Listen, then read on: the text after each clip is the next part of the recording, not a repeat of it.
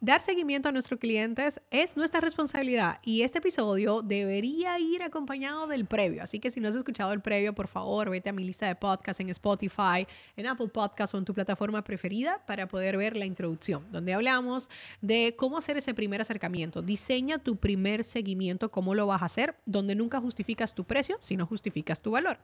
Pero en este momento yo quiero enfocarme en algo muy importante que es emocional por qué te sientes incómoda e incómodo al dar seguimiento. Te sientes que estás mendigando eh, atención, servicios y un cliente. Te sientes eh, que si de verdad vieron el valor y, y, valoran y te valoran, deberían ya haberte contratado. Ten mucho cuidado, porque hay dos formas de nosotros encarar esto. Un problema, tenemos un exceso de ego ¿ok? Y otro es que nos sentimos mal, nos sentimos incómodos con el proceso de ventas. A través de este podcast no es solamente darte herramientas tangibles, eh, estrategias, cosas prácticas, sino también que trabajemos cada vez más desde el ser. Para tener hay que ser, ¿ok? Para ser hay que querer. Entonces, lo primero es, ya estás listo, lista para un cambio en reescribir el significado que tiene para ti de dar seguimiento, de vender y sentirte 100% cómodo, cómoda.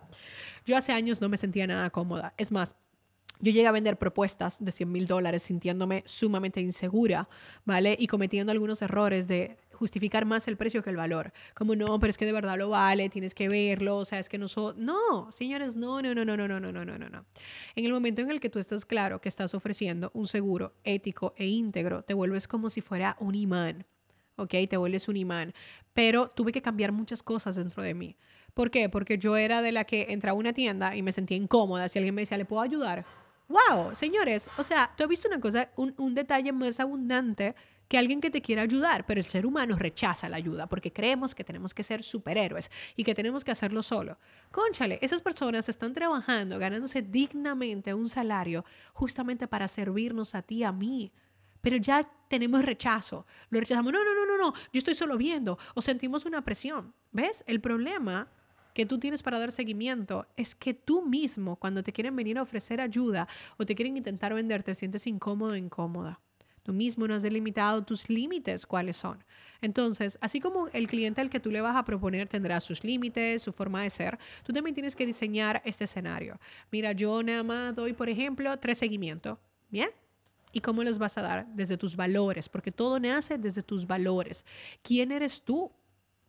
¿Quién eres tú y qué tú quieres? ¿Ok?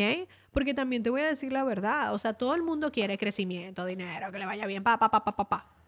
Y de repente, sin embargo, luego no quieren hacer eh, el trabajo que se requiere para eso, no quieren invertir en la mentalidad que se requiere para eso. Entonces hay que dar seguimiento, porque uno no puede ser tonto en esto. Si no, otro cliente le va a dar seguimiento. Esto igual con el tema de publicidad. Si no hacemos anuncios de retargeting, tú le vas a mostrar una, una, solución a la gente, le vas a mostrar tu producto, pero como no le diste el seguimiento, se lo van a comprar a otros. Eso sí sencillo, porque quizás no hubo tiempo de generar todavía una conexión más fuerte. Y por eso me encantan los seguimientos, porque cada seguimiento es una forma personalizada de nosotros ir construyendo una relación entendiendo de que si no es hoy puede ser mañana. Y también eso es algo muy bueno. Cuando te haces un seguimiento, parte de la base que tienes la mayoría de probabilidades de que te vayan a rechazar. Porque son las probabilidades de siempre en venta. La mayoría de gente nos va a decir que no. Entonces, ya basándonos en esto, viendo cómo tú te sientes más cómodo, sé muy consciente de las experiencias que tú vives cuando otros están intentando vender, cómo tú te sientes, para ir trabajando quizás ese rechazo que tú tienes a que te vendan, que te va a ayudar a ser un mejor vendedor. Número dos, a nadie le gustan los oportunistas y las oportunistas, a nadie. A nadie le gusta que le vean la cara de pendejo, perdónenme la expresión.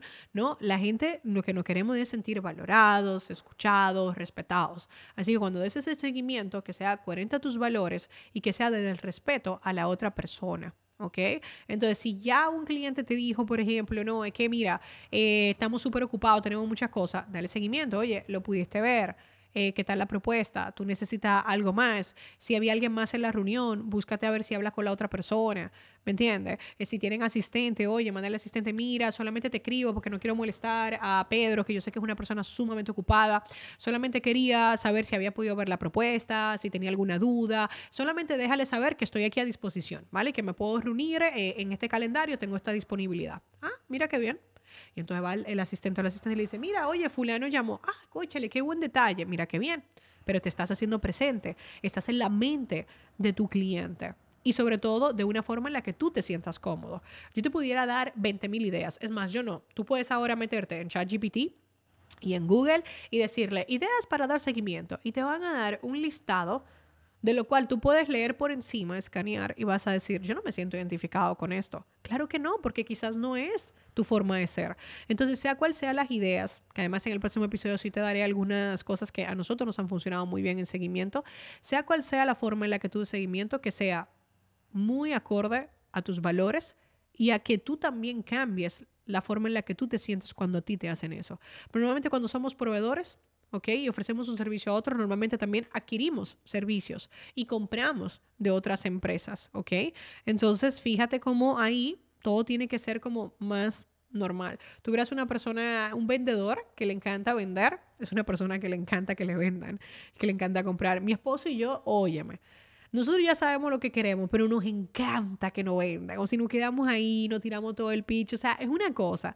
¿Por qué? Porque tú lo disfrutas y tú sabes que es algo bueno y tú valoras mucho, ¿vale? La valentía que tiene una persona cuando da un seguimiento, cuando vende. Así que espero que esto te ayude desde el ser para luego tener.